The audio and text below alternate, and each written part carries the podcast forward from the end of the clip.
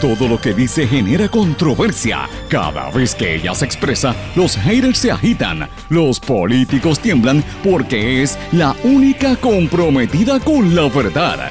Periodista, bloguera, relacionista licenciada, analista de la noticia, escritora y le dicen la provocadora en las redes sociales. Y ahora comienza en blanco y negro con Sandra Rodríguez Coto.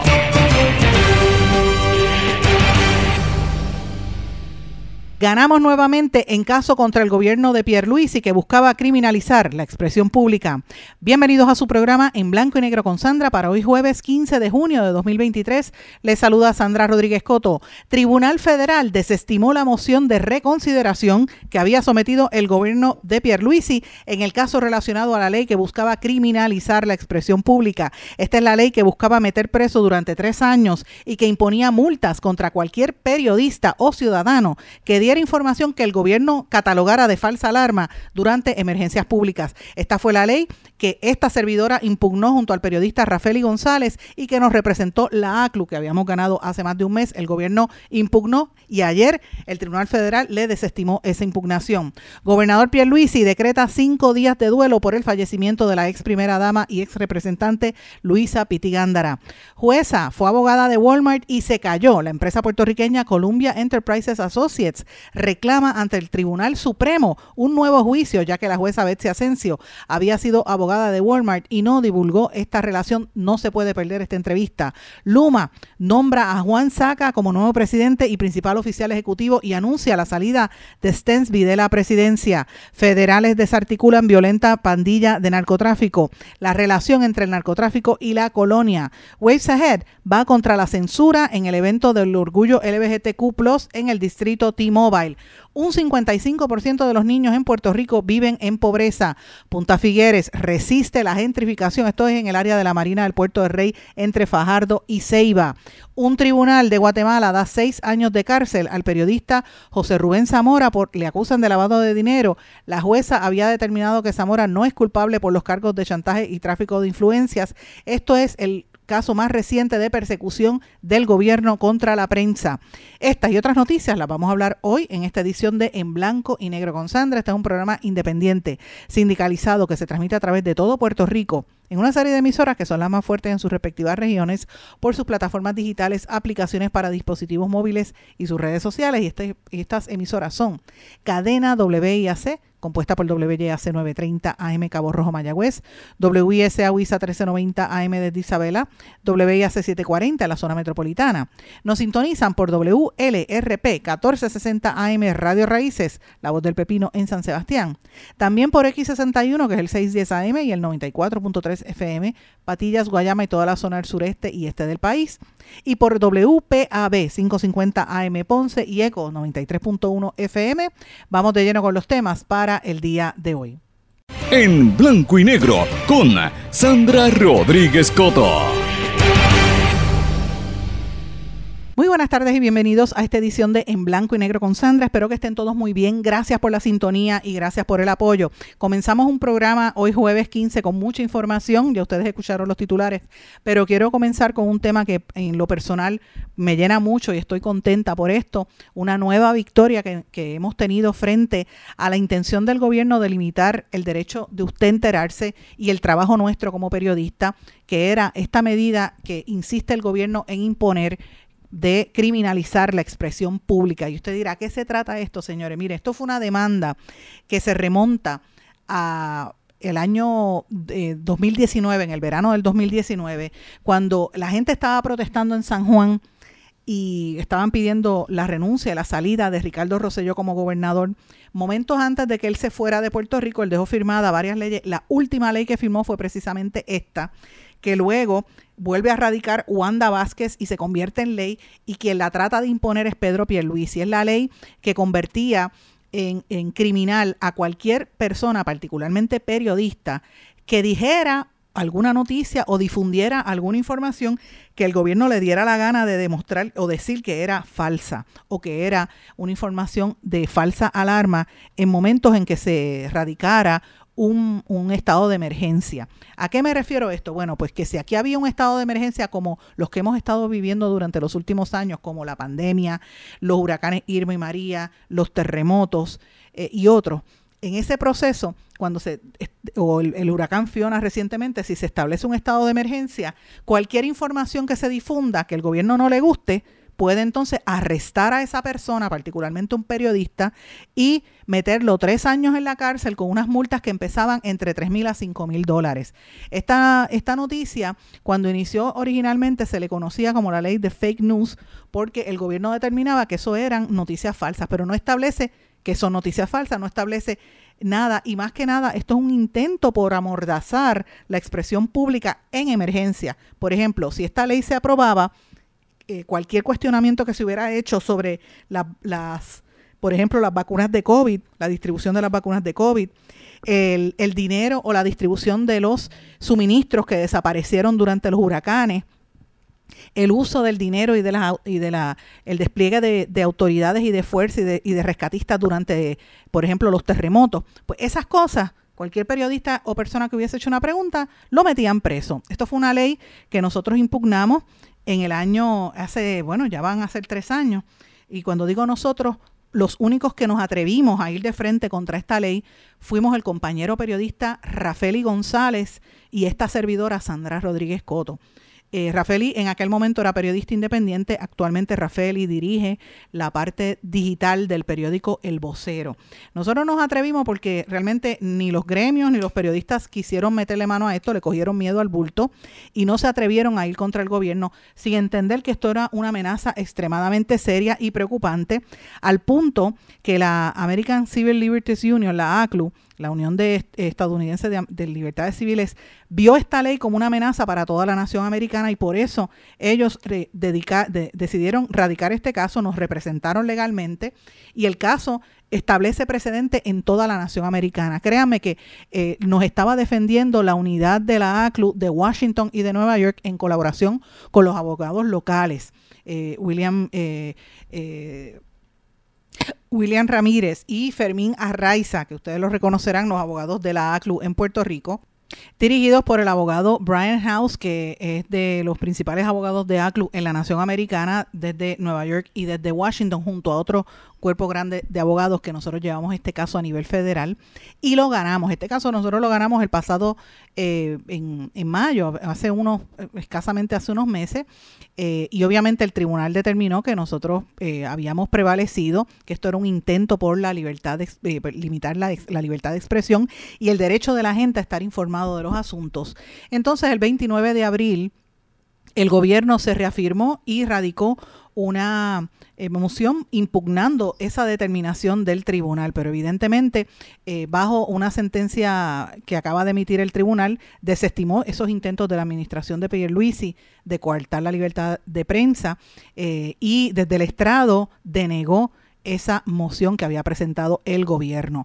Esto es importante, mis amigos, porque vuelvo y digo, esto en, cualquier manejo de emergencia, pues esto podría limitar la expresión. Quiero mencionar que esto hasta el momento no le había aplicado a ningún periodista, pero sí durante la pandemia, por poco meten preso a un pastor, un ministro, que ustedes recordarán cuando empezó el cierre de la pandemia, el, ¿verdad? Que hubo el cierre total, a este ministro lo, le, lo acusaron de prácticamente de, estar...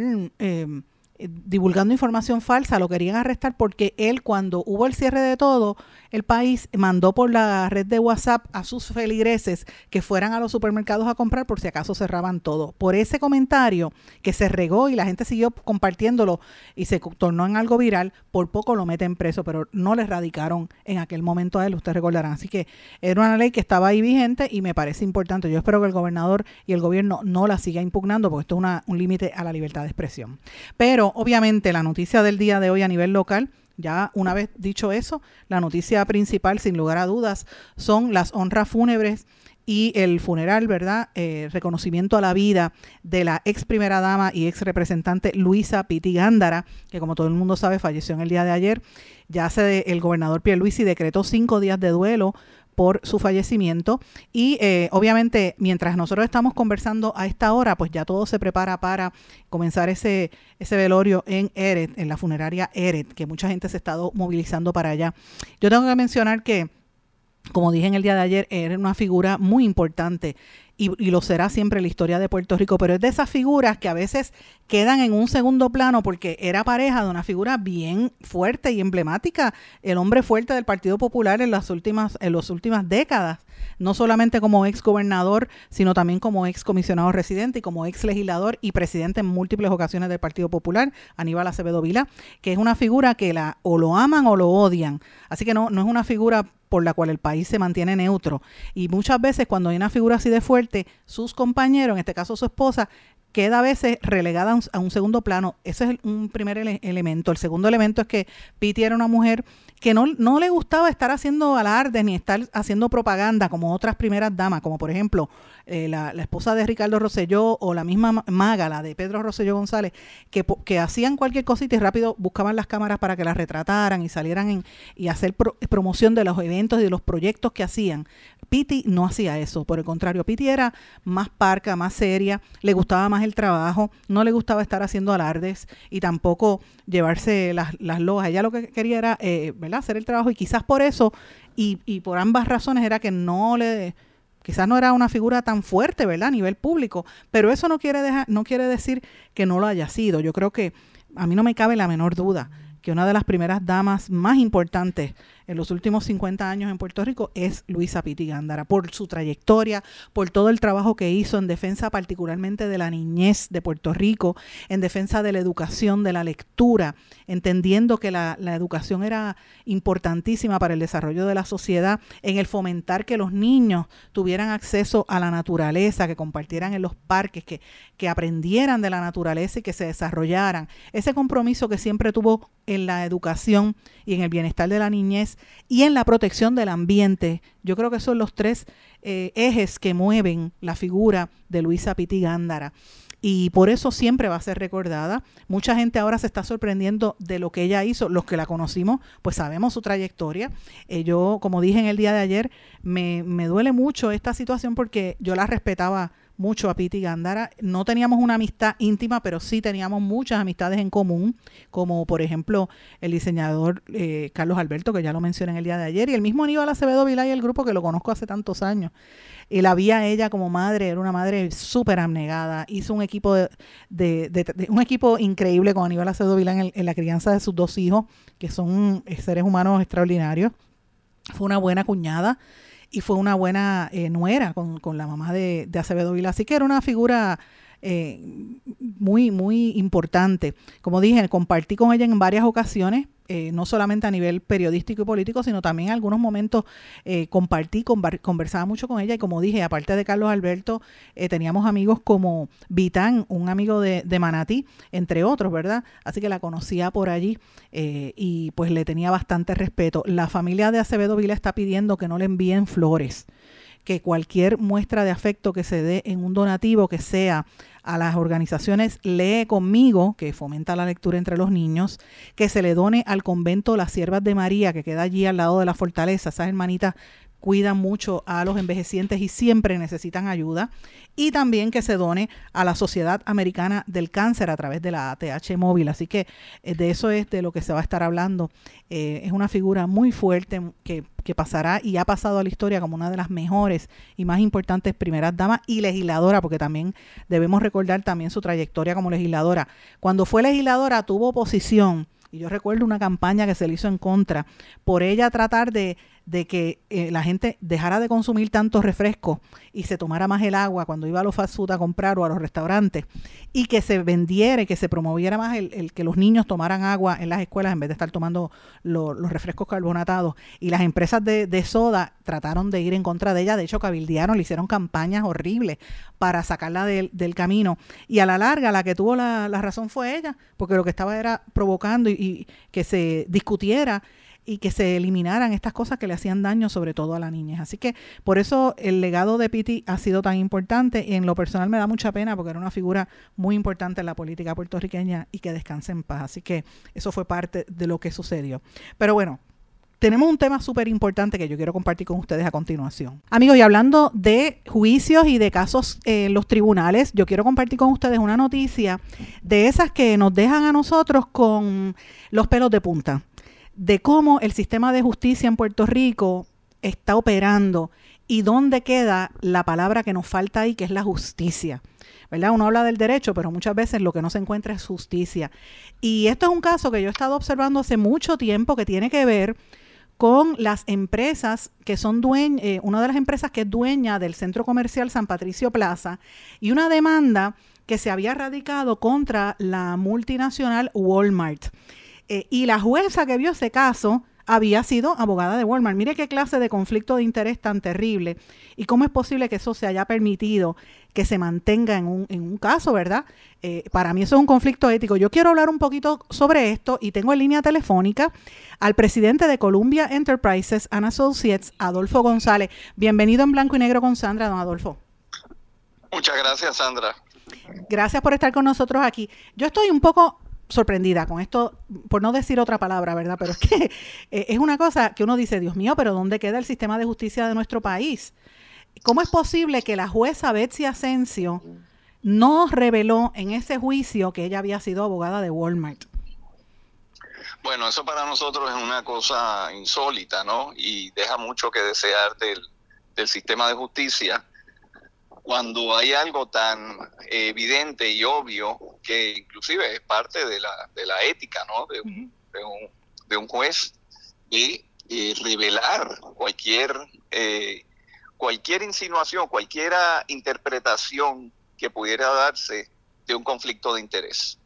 Y esa oportunidad de poder objetar esa, esa relación, ¿no? Eh, de, de haber sido abogado previamente de un cliente, es una obligación de un juez eh, en, un, en, un, caso eh, posterior, ¿no? Cuando se ha convertido en juez. Y esa, eso fue algo que, nos sorprendió muchísimo, tanto así que ni siquiera vinimos a, venir en conocimiento cuando se está acabando el juicio, no lo sabíamos antes. Imagínate. Pero para que la gente que nos está escuchando entienda un poco más este contexto, estamos hablando de un caso donde Columbia Enterprises demandó a Walmart por, eh, me gustaría que hablaran un poquito de, de, cómo es este proceso para que los que nos están escuchando entiendan que a veces el sistema de justicia no es solamente con los individuos, también es con las corporaciones. ¿Qué, pasó ahí? ¿Qué pasó? Bueno, fíjate, esto es un caso que todavía, eh, pues nosotros estamos en proceso de apelación que tardó más de 10 años. 10 años estuvo el caso viéndose en los tribunales. Eh, fallaron a favor de, nosotros por la demanda de incumplimiento de contrato y posteriormente eh, se reversó esa decisión en el tribunal apelativo eh, hubo dos cambios de juez y eh, finalmente cayó en manos de esta juez que se iba a retirar y poco, o sea, decidió el caso en, cuestión de, prácticamente en bien poco tiempo y nunca reveló que había tenido eh, relación de abogada con Walmart en años previos, mientras el caso se estaba viendo. O sea, el caso se estaba eh, activamente litigando cuando ella fue abogada de, Walmart en otros asuntos, pero fue abogada de esa corporación. Es increíble. Y Walmart, originalmente ellos iban a alquilar eh, una, un espacio en el centro comercial. Sí, ellos, ellos tenían un contrato para alquilar un predio de terreno en un centro comercial que tenía otros inquilinos y ellos pues iban a construir una parte de ese centro comercial y, y entonces pues eh, eh, el, caso realmente eh, es un asunto de que no cumplieron con, con haber eh, cancelado el contrato dentro del término que lo pudieron haber hecho. Esa es básicamente la esencia del caso.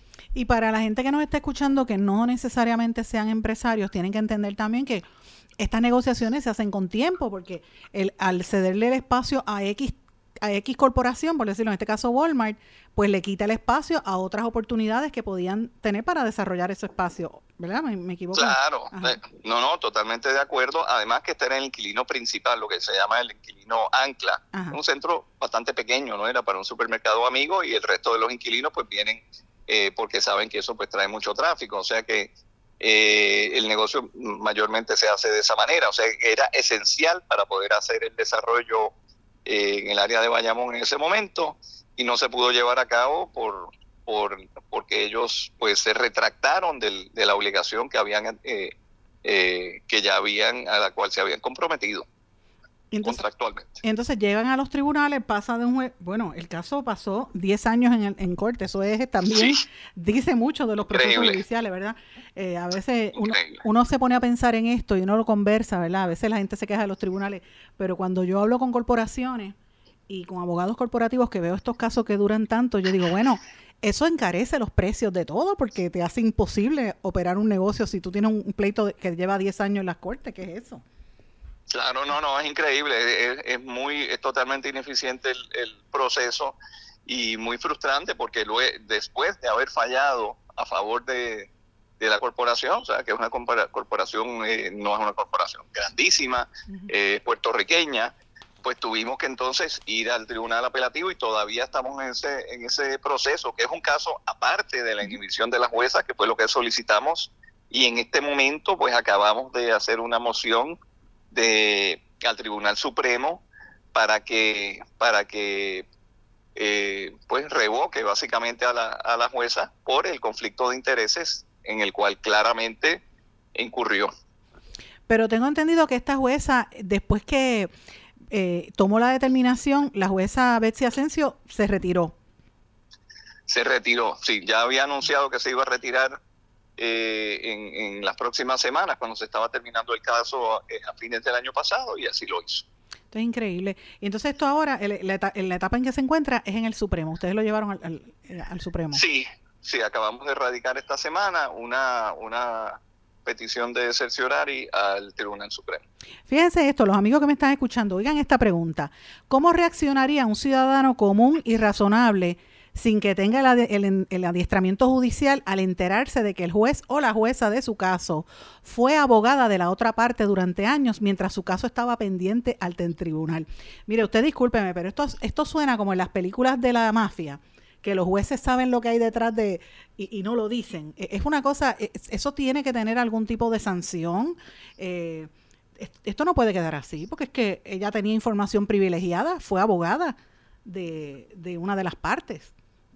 Claro, y tenía la obligación de haberlo revelado. Eh, si lo revela en el momento, pues una, una decisión nuestra, ¿no? Como uno de los, como la parte demandante, de decidir si vamos a tomar una acción o no, pero no enterarnos realmente de casualidad, terminándose el caso, que hicimos una búsqueda en internet porque nos parecía para saber las razones del retiro y averiguar. Y cuando encontramos, nos encontramos con que había tres casos que ya había sido la representante legal de, de Walmart, mientras el caso se estaba litigando activamente. Imposible, esto es increíble. Y esto en, en términos del negocio, ¿verdad? De cómo mantener el, con el ambiente de negocio en Puerto Rico.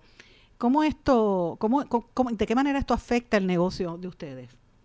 Bueno, eh, eh, nosotros o cualquier inversionista, ¿no? Que quiere, que cree en Puerto Rico y quiere invertir es muy difícil porque el sistema judicial es crucial, o sea, tiene que haber reglas claras y tiene que haber un proceso eficiente, o sea, desafortunadamente hay situaciones de negocio eh, que acaban en corte, o sea, por distintas razones, y uno lo que busca es que la solución sea lo más rápida y justa. Y aquí no tenemos ni, ni, rap, ni rapidez ni justicia. Y eso es algo que, que afecta eh, el costo de hacer negocios y la credibilidad de, de Puerto Rico. Porque de esta forma es muy difícil hacer negocios de una manera eficiente. Y yo le quiero preguntar algo que no me lo tiene que contestar si no, si no lo entiende, ¿verdad? Pero, pero esto yo lo he conversado con algunos empresarios a través del tiempo. En Puerto Rico, desde que se aprobó la ley 22, ahora ley 60, muchas veces se le da mayor facilidad de, desarrollo de negocio a estas empresas y estos empresarios que vienen de afuera, que no pagan el, el impuesto, los impuestos en Estados Unidos. Y es como una desventaja competitiva. En este caso, ¿usted entiende que hubo una desventaja competitiva? Porque Walmart es un multinacional y las empresas Columbia son, son locales. Bueno, eh, eh, la verdad que no, no sé cuál es la razón detrás de esto, pero no huele bien. O sea, no me atrevo a decir que hubo algo de ese tipo detrás de esta, de esta decisión ni de este comportamiento de la jueza, pero es algo que deja mucho que desear y nos pone a pensar. Y definitivamente, eh, pues afecta la forma en que la credibilidad del sistema judicial. O sea, eso es lo que está en juicio aquí también. O sea, eh, que, y tienen una oportunidad de rectificarlo, porque el Tribunal Supremo tiene una obligación de mirar esto de cerca y tomar una determinación justa. Y la verdad que, como usted bien dijo, dijo se supone que no es solo ser eh, recto y seguir las éticas, es, también aparentarlo. Y en este caso vemos que no sea, no sea, no ha, no ha habido una aparente eh, imparcialidad en todo este proceso. Fuerte, fuerte problema. Y don Adolfo, quiero hacerle una pregunta de otro tema, pero se relaciona. El, ahora con lo que está pasando en Puerto Rico, ¿verdad? Con toda esta este influjo de, inversionistas de afuera, pero también con todo lo que sucede con los costos energéticos y los costos de operar en Puerto Rico en, general. Eh, ¿Cómo usted ve el panorama para, para empresarios como usted a nivel local? Bueno, bien, bien cuesta arriba. Nosotros dependemos, el negocio nuestro es ser facilitadores de los comerciantes. O sea, nosotros somos un, intermediario. Y realmente, pues vemos que, como bien han publicado, que las pequeñas y medianas empresas, muchas de ellas pueden desaparecer con, con los propuestos aumentos de la, de la electricidad. Y los costos de hacer negocios son muchos componentes, pero ese es uno de los más evidentes y, y nos preocupa mucho, nos preocupa mucho porque pues la situación de Puerto Rico depende ahora mismo de realmente de, créditos federales ¿no? y ayudas federales y teníamos que estar desarrollando otro tipo de economía y abaratar los costos de, consumo de energía eléctrica. Ese es uno de los, de los más importantes que tenemos que atacar. Yo vi esta, en estos días en los estudios que hablaban sobre el consumo energético y la misma vez MIDA, que siempre saca para esta época como un adelanto de la radiografía del consumidor, que el consumidor se ha aguantado un poco en las compras, sobre todo la compra de alimentos y esto es de esperarse porque tú no vas a hacer una compra que se te dañe en la nevera si no hay luz, ¿verdad? Pero, pero, pero ¿cómo, ¿cómo usted como empresario lo ve? ¿Cómo usted ve ese panorama? Bueno, eh, hay, aquí hay varias situaciones. Una, que llevamos mucho tiempo esperando por los fondos que se han asignado para que se hagan las mejoras en la red eléctrica. O sea, la confiabilidad en el sistema eléctrico no existe. El que, el que tiene un negocio tiene que montar o, paneles solares o generador o las dos cosas y o un restaurante, ese tipo de cosas no puede operar sin un, generador. Eso es un costo enorme. Más la electricidad es cara, o sea, es cara y mala. Entonces, por un lado, no hemos aprovechado esos fondos con la velocidad que se debía haber hecho y por otro lado, el, el, eh, el ajuste, si le llamamos ajuste, el aumento que, del que están proponiendo para poder subsanar la finanzas de la autoridad y sacarla de la quiebra, pues es un golpe demasiado duro que hay que tener mucho cuidado porque puede paralizar la economía de la isla. Sí, definitivamente. No, yo le agradezco que se haya atrevido a decirlo porque no todos los empresarios, ¿verdad? Y disculpe que lo puse contra el spot, pero es que, hay, que hay que hablar de estos temas. Y fíjese, es una realidad. Entonces, mire, mire esta situación. encima de todo ese escenario que usted como empresario tiene que enfrentar y muchos empresarios que están escuchando esta entrevista ahora mismo, Encima de eso, usted tiene que lidiar con un sistema judicial que no es transparente. Así que imagínate qué difícil. Eso es querer a Puerto Rico, porque para poder invertir aquí no hay de otra. Así mismo es, o sea, bien cuesta arriba y nosotros seguimos creyendo en Puerto Rico, pero eh, hay, mucho trabajo que hacer y la credibilidad en, tanto en, la, en nuestra economía y en nuestro sistema judicial es algo que tenemos que cuidar porque es algo sagrado. Si no tenemos eso, no tenemos una base para hacer negocios y para tener una vida eh, digna en Puerto Rico. Eso es algo que tenemos que, atender con mucha seriedad. Definitivamente. Bueno, mis amigos, este era el presidente de Columbia Enterprises and Associates, don Adolfo González. Gracias por estar con nosotros en Blanco y Negro con Sandra. Voy a una... Gracias a usted. Voy a una pausa. Regresamos enseguida. No se retiren, el análisis y la controversia continúa en breve, en blanco y negro, con Sandra Rodríguez Coto.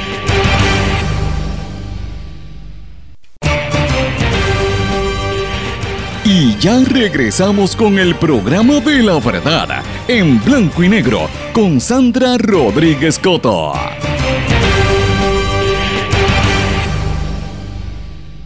Regresamos en blanco y negro con Sandra. Bueno, quiero volver a hablar un poquito sobre Piti Gándara porque en este tema que voy a traer a continuación es un tema que ella lo, lo trabajó en la época en que fue primera dama y también cuando fue legisladora. Y era el combatir la pobreza hacia los niños, señores. Y, siempre fue uno de los temas emblemáticos de ella a través de su vida cuando yo veo esta noticia que trasciende en el día de hoy, que sale en, múltiples medios, el, el índice de bienestar de la niñez y la juventud que desarrolla el Instituto del Desarrollo de la Juventud en Puerto Rico, pues yo veo esos datos y pienso en, el trabajo que, han hecho figuras como fue Piti Gándara por tratar de, mejorar la calidad de vida, sobre todo de, de, los niños, porque cuando uno mira estos números son bien preocupantes. Señores, un 55% de los niños en Puerto Rico viven en la pobreza. La mediana de ingresos de familia con hijos en Puerto Rico se mantiene en poco menos de 23 mil al año y un 55% de los niños menores de 18 años viven en esas condiciones extremas de pobreza, según este índice. Esto significa que Puerto Rico tiene las peores condiciones en varios indicadores, como lo son la pobreza infantil, la mediana de ingresos de familias con hijos, las familias con uno o ambos padres sin empleo y el hecho de que participen todos, casi todos esos hogares en el programa de asistencia nutricional, el PAN. Así que esto es un problema muy serio porque Puerto Rico se ubica en la jurisdicción número 31 de 51 jurisdicciones en los Estados Unidos donde se evalúa el nivel de, pobreza. Esto lo dio a conocer María Chantegui, directora de, del Instituto ¿verdad? De la, de Desarrollo de la Juventud. Cómo Puerto Rico ubica comparado a otros estados. es sorprendente. Casi el, ¿verdad? los hogares donde la mayor parte de las familias viven del pan, para darle una idea, casi el 61% de la población puertorriqueña, más de la mitad reciben la tarjeta del pan. En los municipios donde más eh, se recibe el pan o que más dependen de esa tarjeta, Guánica con un 84%, Ciales con 74%, Jayuya, Lajas y Yabucoa son los municipios que superan el 71% entre esos indicadores. Esto es una situación bien fuerte. Miren esto. A nivel municipal, la pobreza es mucho mayor en municipios como Vieques, que hay un 86% de la población y los niños pobres, en Lajas con un 81%, en Arroyo 78% y Adjuntas 78%. ¿Sabe? ¿Cómo tú vas a catalogar eso cuando tú miras que en Puerto Rico el promedio de salario eh, de una familia con hijos es de 22.734 al año, que eso es casi 36.000 menos de lo que se gana como promedio de ingresos una familia en New Mexico, donde los ingresos allí son de casi 59 mil dólares. ¿Sabes? Esto es una cosa que tú dices, Puerto Rico no compara jamás. Entonces, eh, tú miras esto, por ejemplo, en Naranjito, los ingresos promedios son 11 mil, en Mayagüez son 11 mil 600. Entonces, uno dice, ¿cómo compara esto con otras partes? Esto es increíble, señores. Porque Puerto Rico, y eso a esta altura, sin contar con los gastos energéticos y el aumento que viene de Luma. Así que imagínate cómo tú vas a, echar hacia adelante, porque cuando hay estos, estos niños con este nivel de pobreza, pues evidentemente esto tiende a, mover a la familia a que no se eduque, que no salga de ese ciclo. Por ejemplo, cinco de cada niños, de cada diez niños, cinco de cada diez niños y niñas de entre 3 y 4 años de edad todavía no están matriculados en educación preescolar en Puerto Rico. Imagínate. ¿sabe? Cinco de cada diez, o sea, la misma mitad no los matriculan. A nivel de seguridad también, eh, pues la mortandad es alta. Y, y estas son eh, estadísticas que hay que mirarla porque cuando tú miras en las familias, que casi siempre hay un eh, solamente una persona que les trabaja, la otra no tiene empleo, eh, y, pues el que, el que está encargado de los niños no tiene empleo, pues casi un 40% de la población está en esa. Miren esos datos. Esto no hay forma de que Puerto Rico eche hacia adelante si tú tienes en abandono a gran parte de la población que es la que va a estar aguantando este país una vez nosotros nos muramos, porque esa es la generación que viene en camino, ¿verdad? Y miren lo, lo mucho que se le maltrata, es terrible por demás. Y hablando de maltrato y controversia, hay una controversia muy fuerte en la cual se están uniendo algunos eh, medios independientes como la revista Étnica, el medio digital de feministas todas y otros. Son las expresiones que, de hecho, hasta CNN, que ha estado cubriendo esta noticia, la, situación que ocurre en el distrito T-Mobile, que aunque se llama T-Mobile, es un distrito que pertenece al pueblo de Puerto Rico, porque son propiedades públicas que le alquilan al gobierno de Puerto Rico, y ellos sacaron y eliminaron a la empresa, al, negocio que tenía en la organización Waves De la organización sin fines de lucro, una organización que acaba de emitir unas declaraciones diciendo que, se, rechazan las modificaciones y prácticamente la cancelación que le hizo el distrito T-Mobile al evento que ellos tenían, Express Yourself Glitter Pride. ¿De qué se trata todo esto, señores? Pues miren, esto era una serie de eventos que había para eh, performers, ¿verdad? Actores y eh, los, artistas que le llaman drag queens que iban a estar haciendo unas expresiones y unos espectáculos. Y como parte de los proyectos que iban a dar, iban a, leer, iba a haber un segmento de lectura de cuentos para niños por parte de estos drag queens, ¿verdad? Eh, esto provocó que la, senadora del partido Dignidad, del Proyecto Dignidad, Joan Rodríguez Bebe, emitiera unas declaraciones que la, la comunidad trans en Puerto Rico considera que son violentas y que al pedir que los sacaran del medio logra que T-Mobile cancele esa parte y, prohíbe el acceso. Así que esto yo creo que va a terminar en los tribunales eh, porque esto es una, una situación que tiene que ver con el, ¿cómo le digo?, el, el, derecho a la libertad de expresión, ¿verdad? Eh, cuando Rodríguez Bebe hizo unas expresiones dijo que trató de diferenciar entre lo que son los performances, o sea, las actuaciones aceptables cuando ven un hombre heterosexual que se viste como si fuera una mujer de manera de burla, como hace por ejemplo Raymond Arrieta en el personaje de Plinia, pero si se trata de un hombre homosexual o de una persona trans que se viste y se maquilla como mujer, pues entonces eso es malo, según la comunidad. Así que, ¿dónde está la vara para medir las expresiones de, de Rodríguez Bebe en esto? Y la censura de un evento que estaba dirigido y producido por la comunidad LGBTQ. Eh, y usted podrá estar a favor o en contra de los drag queens, ¿verdad? Pero Puerto Rico tiene un Estado de Derecho que se basa en la Constitución de los Estados Unidos de Norteamérica y la del Estado Libre Asociado, que habla de la libertad de expresión. Y usted, la libertad de expresión, para usted de verdad creer en la libertad de expresión, es que usted tiene que, que saber que la libertad de expresión incluye lo que usted deteste lo que más deteste en la vida. Que venga un satánico a hacer una expresión pública tiene derecho porque la constitución se lo permite. Que venga eh, cualquier persona después que no se cometa un crimen, pues eh, puede expresarse públicamente porque de eso es que se trata la, expresión. O quizás usted esté en contra de de, qué sé yo, de los baloncelistas, pero puede venir un baloncelista a hacer un, una expresión porque tiene derecho a hacerlo. Pues lo mismo sucede con los homosexuales y con la comunidad LGBTQ, que tiene sus derechos a la expresión, al igual que las personas que son conservadores también tienen sus derechos. Esto es una discusión que va al tuétano de todos estos problemas sociales que estamos viviendo, de la intolerancia hacia la diversidad y hacia las, hacia las distintas formas de ver el mundo. En esta discusión pública también entró la rapera trans Villano Antillano, que criticó a, la, a, la, a Rodríguez Bebe y Rodríguez Bebe le salió al paso, ¿verdad?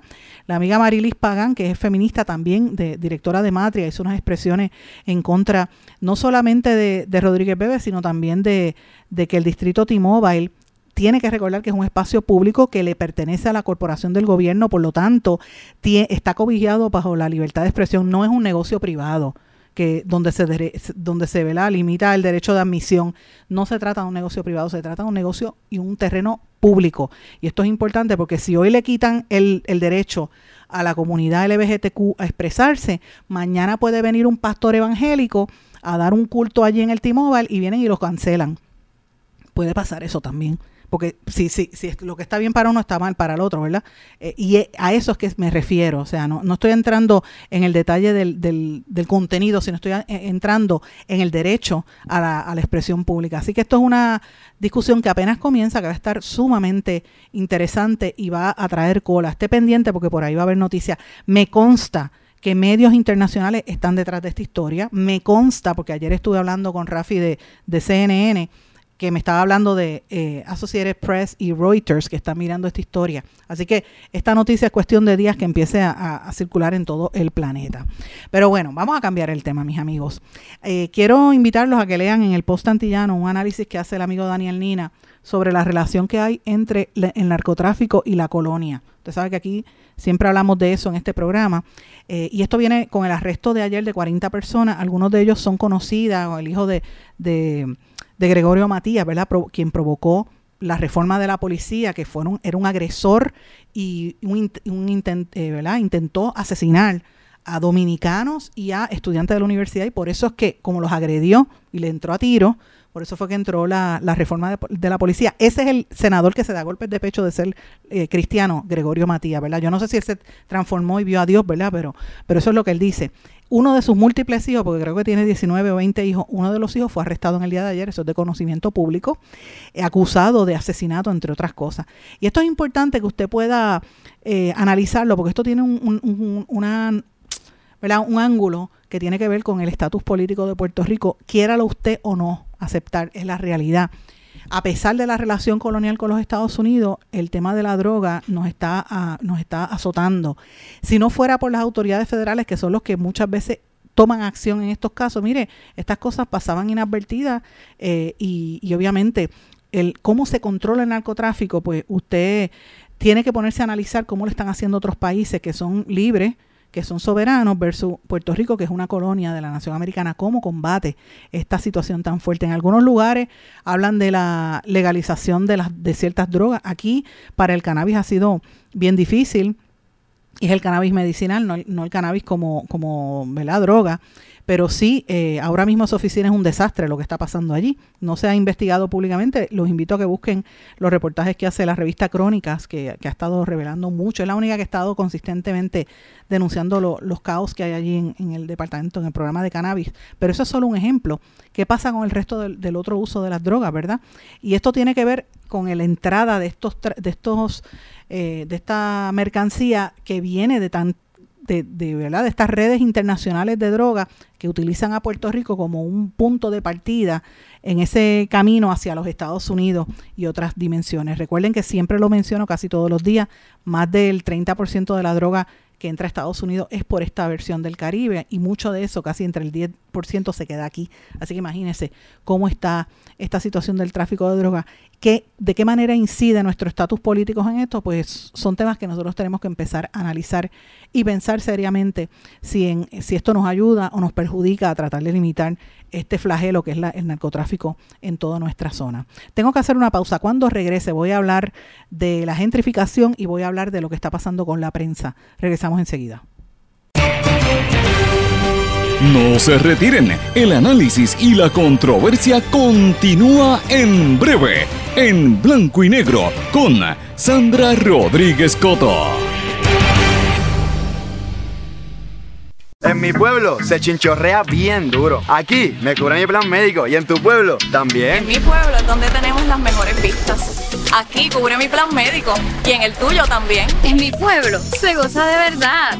Aquí me cubre mi plan y en tu pueblo también. Plan de salud Menonita en todo Puerto Rico. El plan médico que te cubre con una extensa red de médicos, especialistas y laboratorios. Además, te cubre en el hospital de tu preferencia en cualquier lugar de Puerto Rico. Plan de salud Menonita. Quites el dolor de cabeza con sus obligaciones de contabilidad con los servicios que presta Villalba y Villalba Company. Directo, personal y con sensibilidad humana. Lo que se busca es un verdadero asesor de contabilidad para todo tipo de servicio de contabilidad, pago de IBU, pago de nómina, informes trimestrales y anuales y otros. Ofrecen servicio directo personalizado. Villalba y Villalba Company. Para orientaciones, su teléfono el 939-336-5774. 939-336-5774. Y ya regresamos con el programa de la verdad en blanco y negro con Sandra Rodríguez Coto.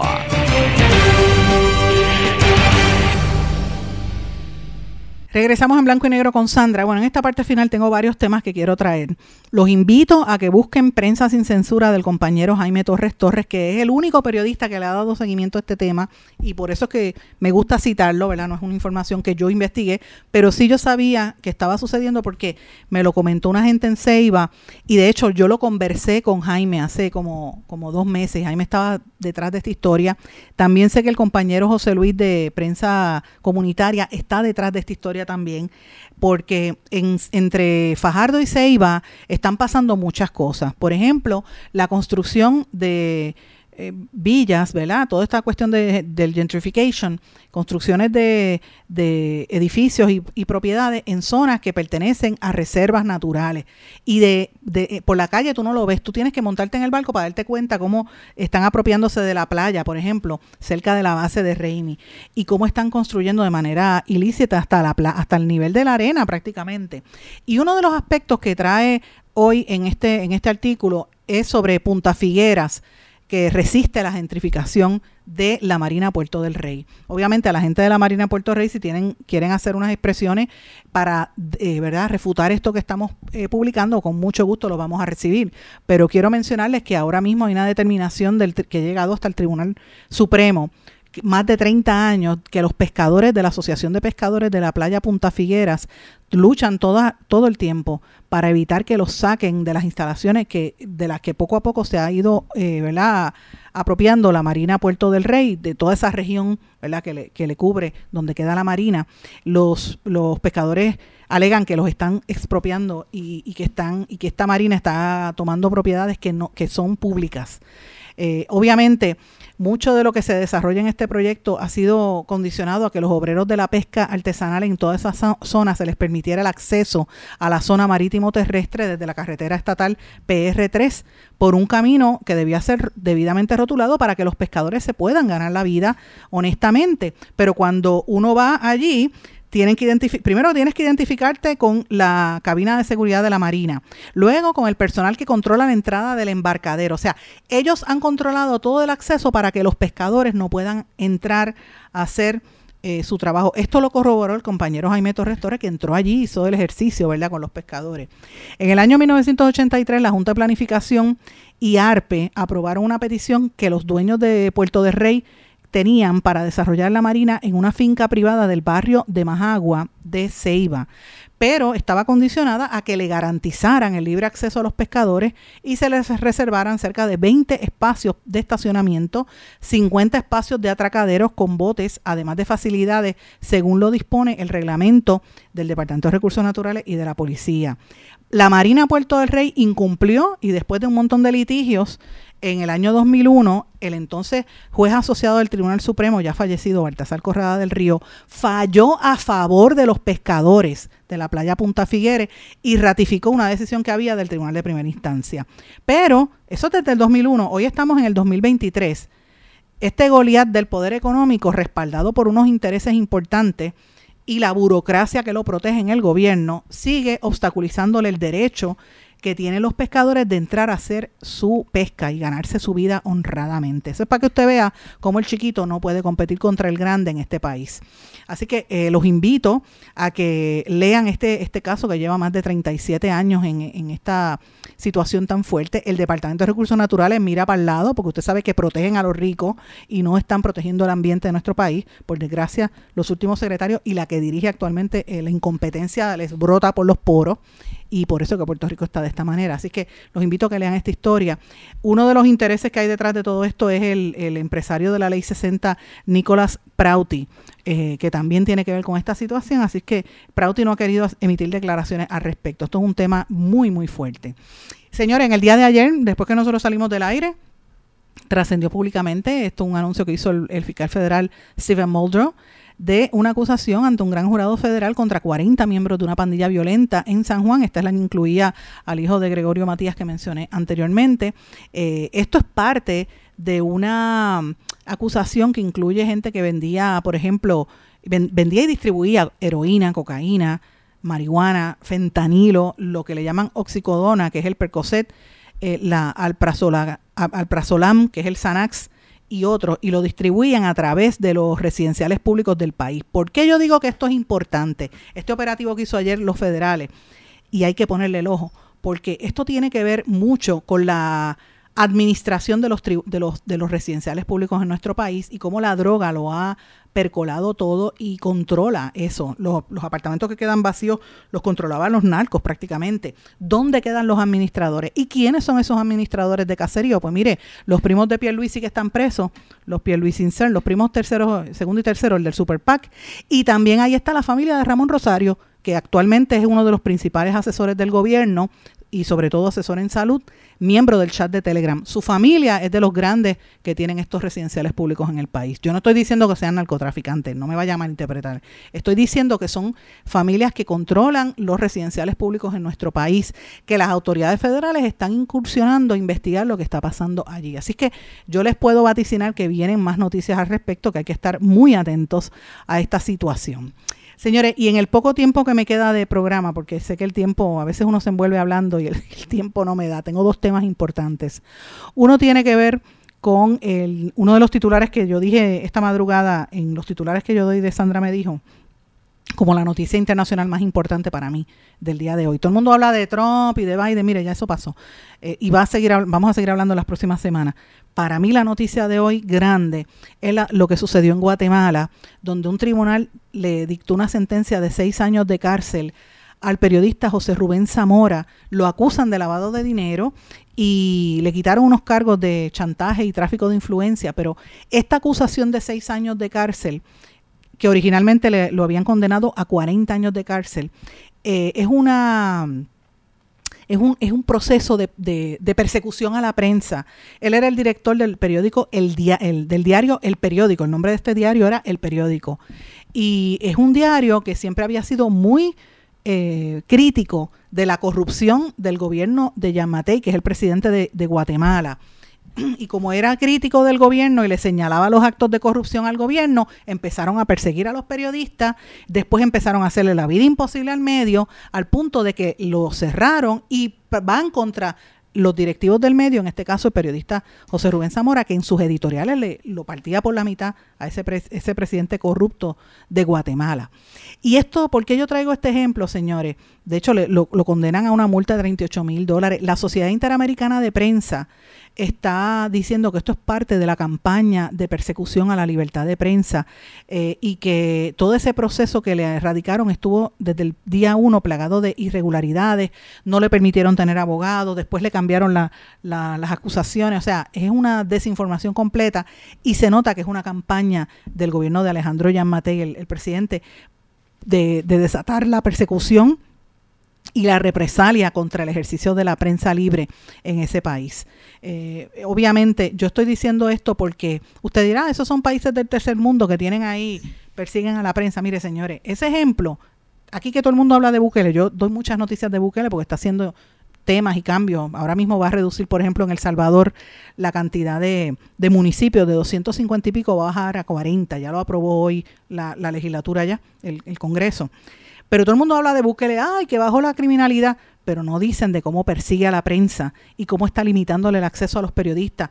Todos esos miembros de las gangas en El Salvador que, que han apresado en esas cárceles, ayer yo hablaba de los 100.000 niños, hijos de esos criminales, ¿verdad? Que los tienen en el abandono y el gobierno se niega a dar información sobre esos niños menores de edad, niñitos que, que eran víctimas, son inocentes, ¿verdad? De este proceso. Cuando la prensa pregunta, le, le, le cuestionan.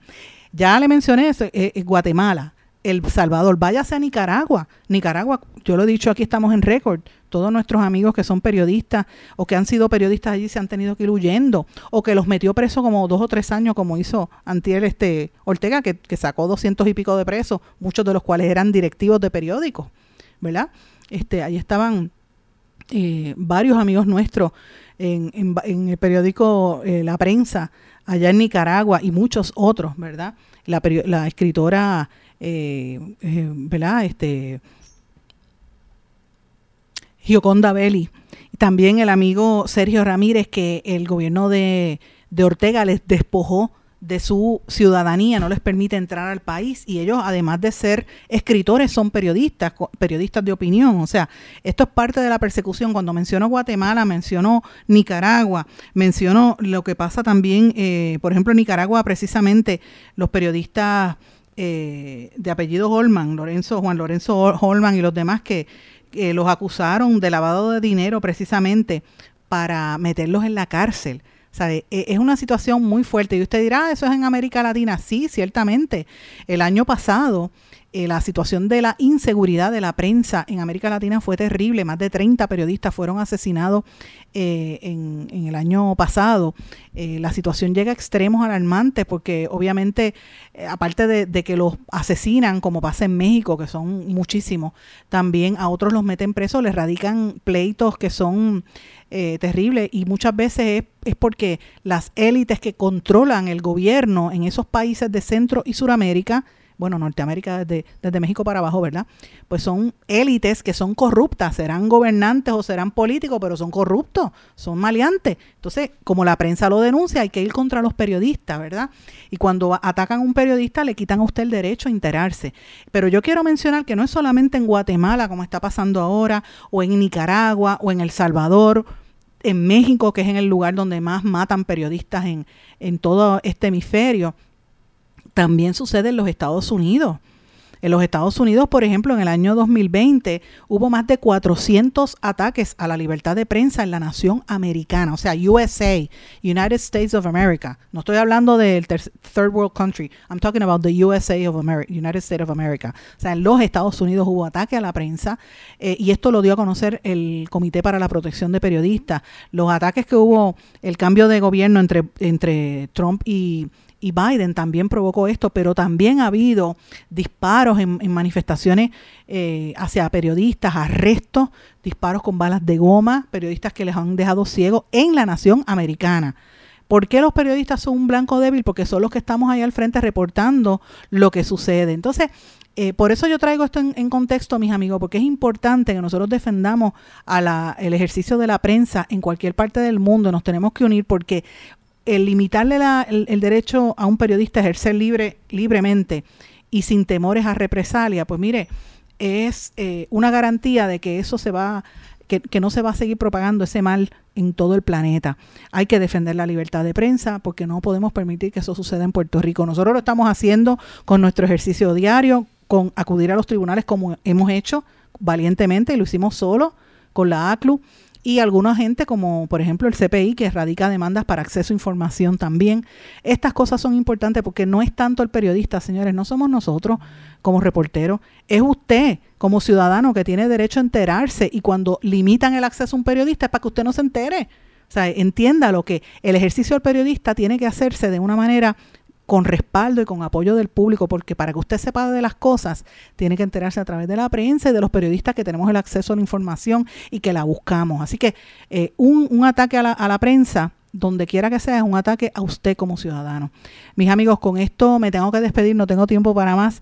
Yo les agradezco la sintonía, les agradezco el apoyo coménteme sobre esto, me escribe a través de las redes sociales o en nuestro correo electrónico en blanco y negro con Sandra.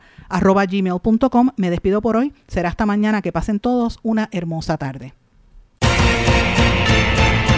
¿Se quedó con ganas de más? Busque a Sandra Rodríguez Coto en las redes sociales o acceda a en blanco y negro.blogspot.com porque a la hora de decir la verdad solo hay una persona en la cual se puede confiar. Sandra Rodríguez Coto en blanco y negro.